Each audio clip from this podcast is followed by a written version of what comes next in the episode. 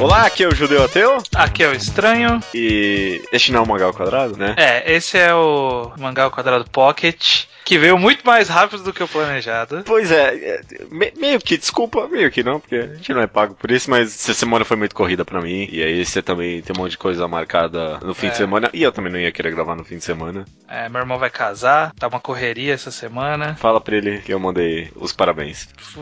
Acho que vou mandar sim. Não, não vai não, nem fudendo. Irmão não sabe quem, eu, quem sou eu. Fala pra ele, o judeu ateu. Ele sabe quem é você. Como? Eu, de saber do podcast. É, pode ser. Fala então, fala aí. O judeu Deu até mandou os parabéns. Vou falar. A noiva dele é gente fina? É, é, é bacana. Eu ia falar agora se não fosse, né? Não, é. Não, não que ele vai ouvir, né? Mas... É. Bom, então estamos aqui para mais um Mangá ao Quadrado Pocket e a gente já vai seguir com aquela série de revisitando recomendações, porque é o que tinha a mão. Uhum. A gente tinha um programa agendado para sair, mas a gente vai adiar ele uma semana porque. Talvez um... duas, né? Por causa do final de Bleach, não sei. Ah, é verdade, né? Talvez o final de Bleach entre antes. Vamos uhum. avaliar, vamos avaliar. Mas é, então a gente tá aqui revisitando recomendações, é o que o título parece. A gente tá segundo programa de 10 em 10 recomendações, né? Toda semana a gente faz uma recomendação. Depois de 180 programas, a gente tem mais de 180 recomendações, porque alguns foram mais de. Mais de um. Mais de uma. Então a gente só tá vendo aqui, né? Algumas são mais de 5 anos velhas, né? É, então. E vamos, a gente tá revendo elas vendo o que, que a gente acha, se a gente leu depois de um tempo, a, o que a gente ainda acha, relembrar as pessoas que um dia a gente já recomendou isso, porque é muita recomendação. Quem chegou muito depois no podcast não pegou, principalmente essas primeiras. Uhum. Então, vamos lá, não, não, vamos nem enrolar, vamos seguir continuando de onde paramos no, no programa anterior, começando no episódio 11, uhum. que falamos sobre Solanin, foi o mangá enquadrado de Solanin. Sim. E a recomendação foi Helter Skelter. Pois é, foi minha recomendação, cara. Helter Skelter é basicamente o mangá de um volume Josei, né, para mulheres adultas, no caso a demografia, uhum. né, e ele conta a história de uma mulher que passou por um monte de plásticas e acabou se tornando uma, tipo uma modelo super glamurosa na vida. Ela vivia a partir da beleza dela, a beleza dela que sustenta a vida dela, só que todas as plásticas que ela fez para alcançar isso estão começando a deteriorar o corpo dela uhum. e o uhum. psicológico dela também. A gente vai acompanhar todo esse, esse mangá bem louco, um pouco psicodélico psicodélico e bem psicológico mesmo, né? É, Sobre é. essa personagem. Ele, de lá pra cá, ele saiu no Brasil, uhum. né? Hunter Skelter saiu há relativo pouco tempo pela New Pop. Eu ainda não peguei o material em mãos, nem vi a tradução para poder opinar, mas o mangá, ele é muito bom. É muito bom. A gente fez uma análise. Na época da recomendação, eu não era tão fã. Pois é, né? Você teve um, um arco aí com o Helter é, Skelter. Eu tive, eu tive que reler, tive que reencontrar a obra para achar a validação dela. Honestamente, acho que até eu mesmo, quando eu recomendei essa obra, que, sei lá, quatro anos atrás aqui eu tô vendo, é, talvez eu não gostasse tanto quanto eu gosto hoje em dia. De fato, é uma obra que exige releitura, eu acho, sim, viu? Sim, sim é, é muito bom que você releia pra.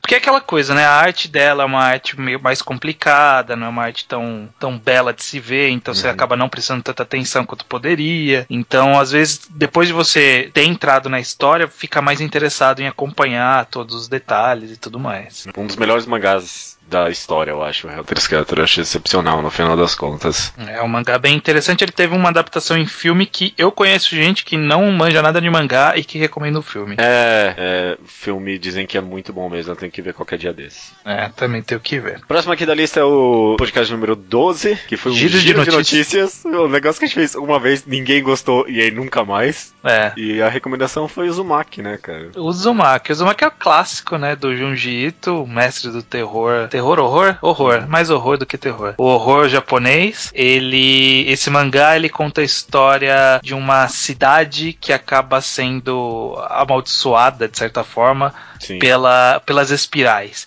Então, várias coisas envolvendo espirais passam a acontecer nessa cidade, coisas estranhas passam a acontecer. Então, é, quando o cara ele queima para fazer cerâmica, a cerâmica surge com várias espirais e quem vê a cerâmica fica meio maluco. Tem caracóis e a pessoa fica meio fascinada por caracóis e fica maluca. É, de, é desse mangá que tem aquela imagem clássica que acho que até muita gente que não lê o mangá, mas conhece a imagem que é um olho girando dentro é, numa espiral. Cabeça. Dentro é, uma cabeça. cabeça. É, essa cena é, é, famosa. Então, basicamente é uma história curta de três volumes, né? Do, sobre isso. Várias pequenas histórias que vão se, sendo acumuladas, né? Tem uma sequência de acontecimentos aí. Mas a maioria das histórias elas são meio individuais, como é a característica do Junji Ito, né? Um cara que gosta bastante disso. Eu acho um excelente mangá também, já fizemos o um enquadrado dele desde então, né? Sim, pois é. Fizemos, analisamos a maioria dessas obras aí. É, na verdade, na sequência agora vai ter várias aqui. E eu, o Zumaki eu acho que é uma obra para qualquer pessoa. Mesmo você não é muito fã de horror, terror, vale uhum. muito a pena, cara. Eu gosto bastante de Zumaki, sim. É, eu não sei como tá para encontrar hoje no Brasil, foi licenciado pela Conrad. Quando eu comprei ainda tinha um boxzinho que a Conrad vendia, eu comprei esse boxzinho muito uhum. tempo atrás. Tem a versão americana que é 3 em 1, um volumão grossão. Então eu não sei como que tá para encontrar, mas é, é, legal, vale a pena ler, sim. Vale, vale a pena, sim. Vale. O programa número 13, a gente. O programa número 13, que foi o programa Arte vs Enredo. Nem sei sobre o que, que é, mas. É, Arte vs Enredo. É, tá certo. O nome é autoexplicativo. Nós recomendamos outro mangá que já foi enquadrado, que é Onani Master Kurosawa. Maravilha, cara. Onani Master Kurosawa conta a história do Kurosawa, esse garoto que depois da aula, né, ele tá estudando e depois da aula ele sempre vai pro banheiro feminino e se masturba para as garotas da classe dele, né? Essa sinopse Sim. completamente absurda é levada meio que ao extremo da seriedade, né? O cara Sim. meio que tem pequenas revanches das garotas dentro da classe dele e meio que tudo muda quando uma garota meio que descobre que ele tá fazendo isso e aí tem um pouquinho de um jogo de chantagem para ele meio que fazer maus feitos para as garotas na classe, né? É, uhum. é. A, a, essa sinopse é bem absurda, parece um mangá ridículo, mas Onani Master Kurosawa, pra quem não leu, é excepcional. Parece piada, mas não é, porque é. Master Kurosawa é uma obra super psicológica, aborda várias temáticas, desde coming of age, desde se realizar como pessoa, descobrir sua própria personalidade, não deixar meio que você mesmo atrapalhar sua própria uhum. vida. É uma obra que cresce muito quanto mais você lê ela, eu acho. Ela tem muitas viradas também uhum. que não, não vale entrar na, na sinopse. Sim. Né? E é, esse que é um dos problemas do Animaster, né? Que a gente tem que travar na sinopse para não estragar a história, mas ela é uma sinopse absurda. mas a história não é só isso, parece que é só isso, mas não é só isso, vai muito além todas essas discussões psicológicas, é, como a gente entra dentro da, da mente do Kurosawa, do que ele sente, tudo, tudo, tudo, Vale muito a pena, vale muito a pena o pessoal ir atrás. Eu vi o mangá enquadrado, que foi relativamente recente, a gente demorou muito. Pra visitar o Master. E é aquela eterna promessa que um dia a gente vai lançar no Brasil. um dia, cara, o Master Kurosawa pela editora ao quadrado, né? É, fica no aguardo aí. Próximo da lista aqui é o programa de número 14, mangás para adultos. Foi sobre mangás para adultos. E a recomendação foi o One Shot Island. É, Island do Naoshi Komi, Komi Naoshi. Uhum. O autor de Nisekoi. Pois é, né? Na época tinha saído Nisekoi? Eu acho que ainda não tinha saído no Eu acho que não também. Se saiu, tava bem no começo, mas eu acho que não, quase certeza que não. A Island é um one shot, é uma história curta, basicamente é uma cidade que fica. É, é uma cidade que é cercada por muros muito altos, muito altos. Uhum. E aí tem uma criança que ela tá disposta a sair da, da cidade, né? Sair dos muros, sendo que, tipo, ninguém na cidade deixa ou tenta, e ele quer tentar sair dos muros para ver como que é o mundo lá fora. Sim. E vai ser uma história voltada para isso. Uhum. É, a gente shot, não, não né? dá sinopse é, é. Dá pra adiantar muito nisso. A gente chegou a fazer um pseudo enquadrado, né? Quando a gente falou de quatro, de três one shots, e um deles foi o Island. Uhum. E nessa análise a gente meio que acabou decidindo que o mangá não era tão bom quando a gente pensava. É, é não era tão bom assim. Ele tinha os seus problemas. Uhum. Ele tinha uma pretensão, talvez, de seguir por um caminho que não deu para seguir, porque uhum. foi serializado e tal. Mas eu acho que ainda conceitualmente e ainda sendo um one shot. Sim, é, sim. One shot não é, é, é, difícil achar one shot que é bom, assim, sabe? Sim. Nossa, one shot que presta pra caramba. Porque é muito curto, é muito difícil o cara entregar alguma coisa que seja boa e te satisfaça no final. E Island não, não vai satisfazer 100%, mas eu acho que vai ser bom o suficiente, sabe? Sim, não é mega aberto, assim, por é. assim dizer, né? Tipo, é, fecha o arco de alguns personagens ali, isso é importante, é. né? Uhum.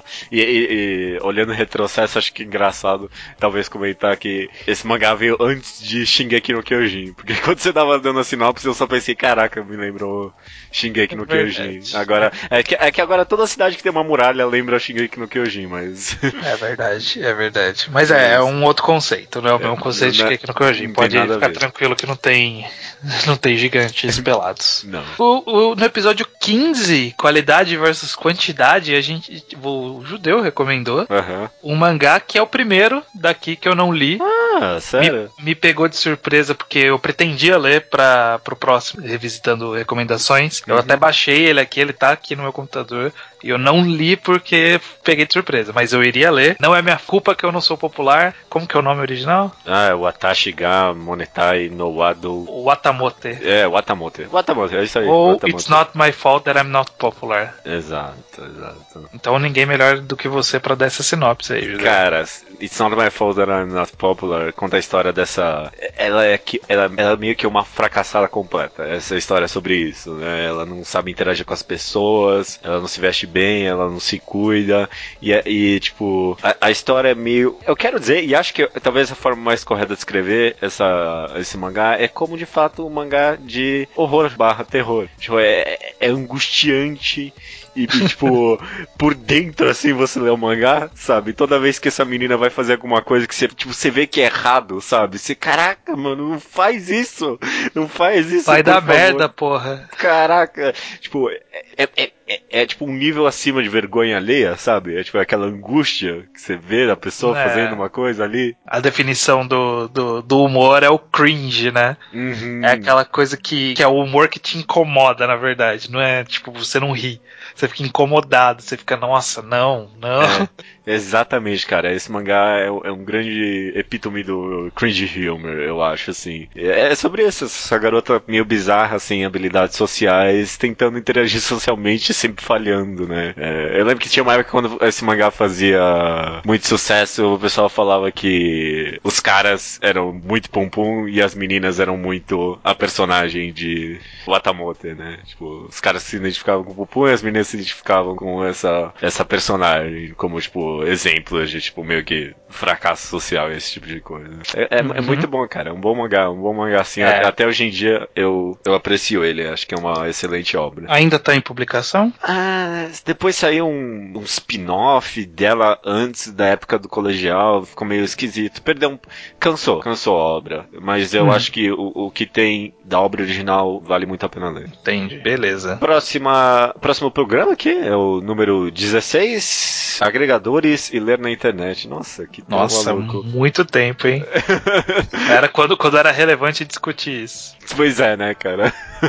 e a recomendação foi sua, cara, de Game Pés Descalços, né? Exatamente. Game Pés Descalços é um clássico, né? Todo mundo já ouviu falar. E basicamente conta a história do próprio autor. Na verdade, é uma história romantizada, não é dele, mas tem muito da vida dele, do autor. É, conta a história da, de uma criança em Hiroshima quando estoura a bomba. Uhum. E aí tudo que acontece depois, na verdade, né? Porque a explosão a gente conhece, a gente sabe do que aconteceu e que muita gente morreu, ele perdeu familiares nessa explosão e tudo mais. Mas o que ele se foca mesmo é no depois. É justamente no que vem depois. Porque não é simplesmente, pô, explodiu a bomba, acabou a guerra, tá tudo bem, sabe? Nem um pouco isso, sabe? Não. Explodiu a bomba, todo mundo perdeu a casa, tinha que procurar onde morar, e aí não tinha ninguém que tinha comida para dar, e aí tinha que ir de um lugar pro outro, e tinha um monte de gente pobre na rua, e aí tinha ladrão, e tinha gente que tinha que ir pro exército, sabe? É, é, é, uma, é uma história que é de sofrimento, 100% de sofrimento. Uhum. Toda vez que você fala assim, porra, agora vai dar certo as coisas, né? Não, não vai dar.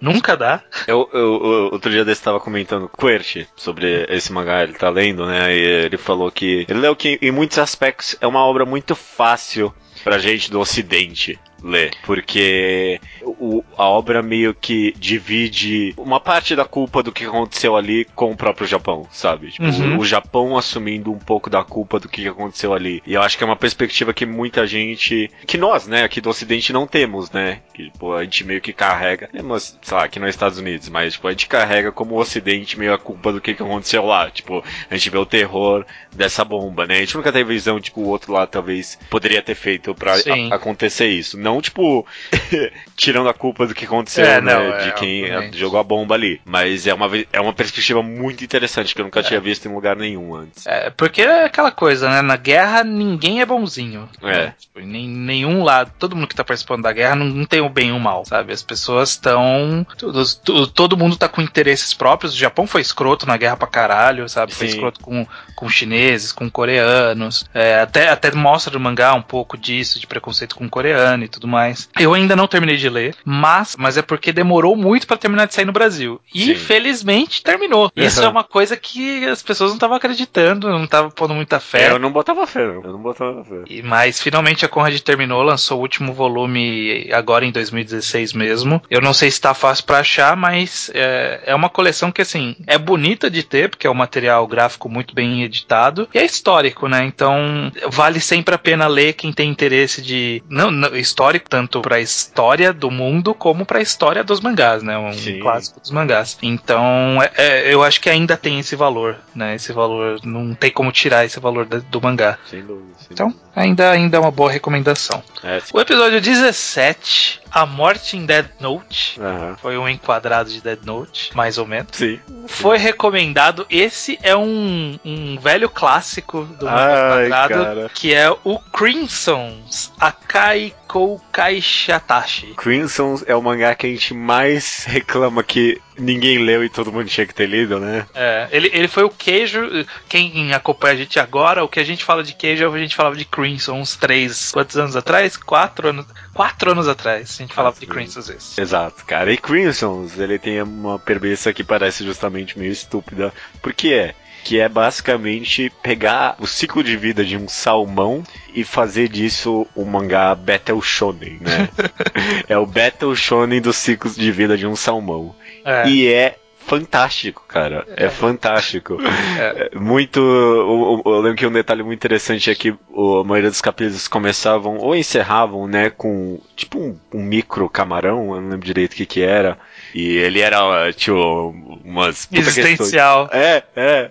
As putas questões existenciais eram trabalhadas no começo do capítulo. É muito engraçado. É, é nihilista. E era, era engraçado mesmo. É, e o mangá é, tipo, meio fantástico mesmo, cara. É, é, é tipo uma aventura meio, meio, biológica, não sei o que dizer, sobre a sobrevivência é. de um salmão, cara. E é mais interessante do que parece, né? É mais divertido do que parece. Sim, é. O, o salmão, ele começa no lago, e aí em um determinado momento ele tem que subir o rio, mas para subir o rio ele tem que quebrar a parede da água salgada para doce.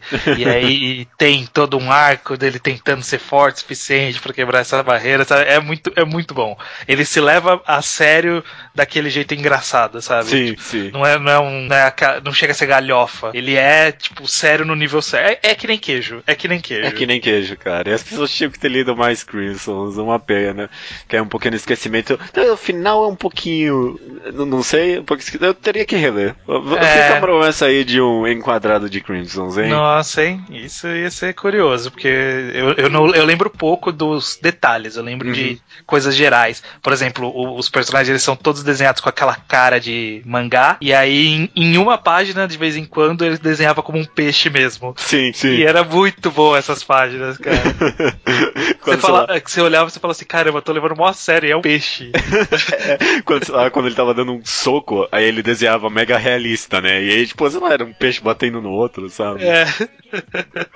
é muito bom, cara. Fica a promessa aí, fica a promessa. O próximo programa aqui é o Mangá Quadrado número 18, Demografia. E a recomendação foi sua de Koganeiro. Exatamente. Koganeiro, ele foi um mangá que o Yoko, né, o autor de Onanimasu Kurosawa, que a gente já recomendou e já passou aqui nessa revisitação, inclusive, e Pinto, que a gente vai recomendar bem lá na frente, né, o mangá de dança, competitividade Evidence Club. Koganeiro, ele vai contar. É mais ou menos um coming of. Na verdade, é um coming of age, né? É. Tem um personagem que ele tá ali tentando decidir. Ele conhece uma menina, tem, eles estão todos. Ele tá bem próximo do período de se formar. E aí ele tem que decidir qual que é o caminho que ele vai seguir na vida. E essa menina é uma menina que ela já sabe o que ela quer da vida. E aí tem. Mostra um pouco dessas perspectivas. E é um mangá super curtinho, então não dá para dar muito mais do que isso. Mas ele é um mangá de três capítulos só, não dá nem um volume, na verdade. Que foi lançado na época na Shonen Jump. Então uhum. foi por isso que foi recomendado aqui nesse momento. Foi na época que ele tinha acabado de sair. Pois é. E a gente achava bem interessante esse autor que veio de suas obras tão alternativas escrevendo na Shonen Jump, né? Mais tarde,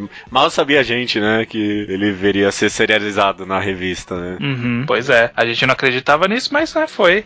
Muito tempo depois. Tava, tá aí, né? Tá aí agora. É, mas sim, eu, eu, eu, ainda acho que vale a pena. A gente chegou a recomendar sobre isso no. Na, na magagrafia, na né? Magagrafia. Sim. Mas é aquela coisa, uma história bem curtinha, não é nada de, nossa, muito bom. É. Tem que ir com a expectativa, né? De ser algo simples, bem uma história de coming of age, assim, né? É. E é, eu acho que tem muito coração esse, esse pequeno mangá, sabe? Tem Sim. paixão ali. Ele é bem, ele é, ele é bem direto, bonitinho, bem feitinho. No episódio número 19, aí a gente tem um complicado aqui.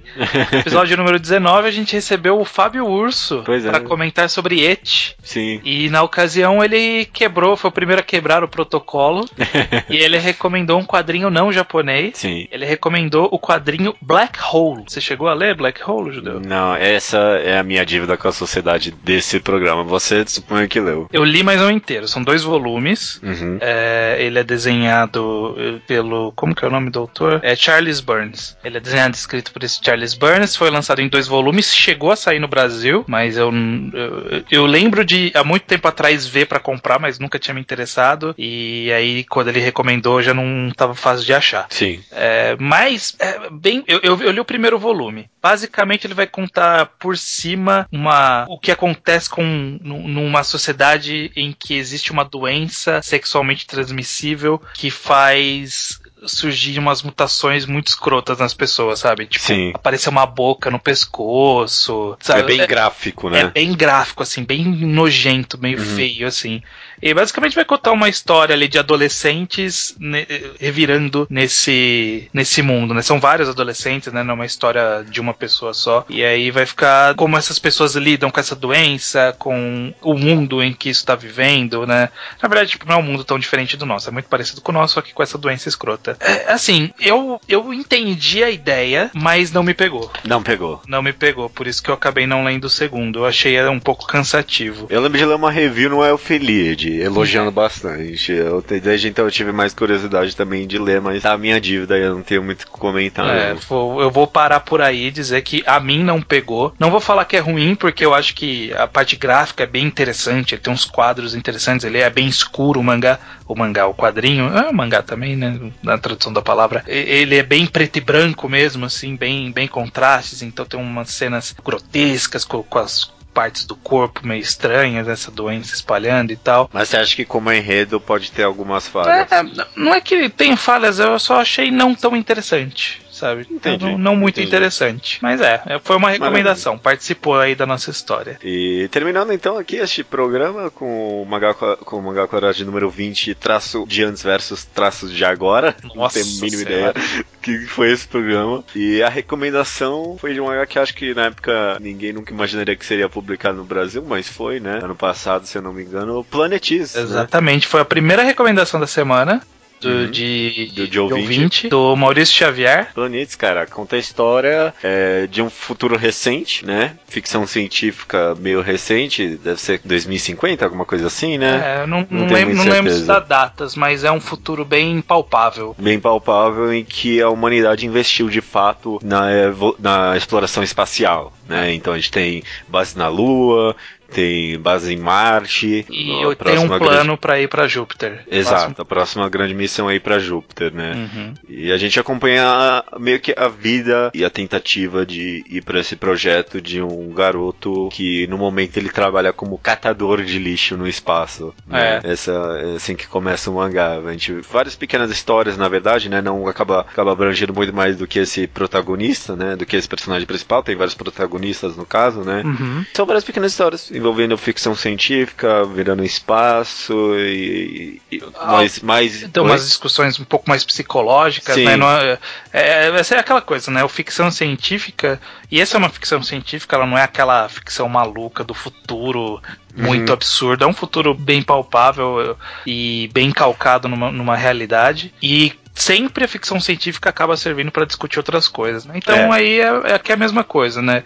Serve pra gente discutir um pouco sobre solidão, um Uhum. pouco sobre vida, um pouco Exato. sobre Existência família, mesmo, né? existência, várias coisas, vários assuntos diversos, e aí joga em cima essa temática do, do espaço, na exploração espacial, e surgem-se conflitos interessantes de se ver, né? Porque são coisas que a gente, tipo, nunca pensa porque não existe no nosso mundo, sabe? Tipo, ah, se o cara se perde no espaço, e aí, sabe? É um conflito que dá pra se explorar muito antes de gravidade, né? O filme. Uhum. Uma pessoa que nasce na Lua, né? É, por o exemplo. que, que isso significa? A pessoa nascer na Lua, fisicamente, o que, que isso vai significar? E, e, tipo, eticamente também, né? É que nem você falou, toda ficção científica que é boa nunca é sobre a ficção, de fato, né? Ou, ou nem sobre a científica, é sobre questões morais. Final, um pouquinho anticlimático, talvez. Né, é, eu acho que o grande problema de Planetes é que talvez é, ele não tenha fechado bem o suficiente pro, pra qualidade do resto do mangá.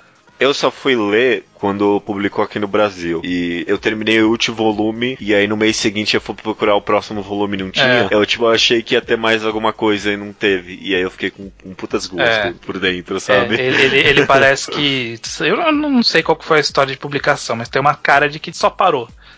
É. Uma hora De- parou. de- não sei se o anime talvez tenha um final melhor. De- o anime dizem que é de muita qualidade, sim. Fica aí. Ele, ele tem um final um pouquinho esquisito, assim. Mas no geral eu acho que a obra compensa mesmo, assim. É. Né, O final nem é a parte mais importante do mangá, Não, mas sei é. lá, fica o aviso. Sim, né? sim, é, é, é bem, é bem uma coisa que a gente acaba falando bastante sobre mangás, né? Ou que o começo é ruim, ou que o final é meio ruim, né? Parece que é uma coisa meio de, de- do, do estilo japonês de se trabalhar. Ou ele começa mal pra dar a chance pro cara desenvolver direito, ou ele desenvolve muito bem logo de cara e não sabe fechar.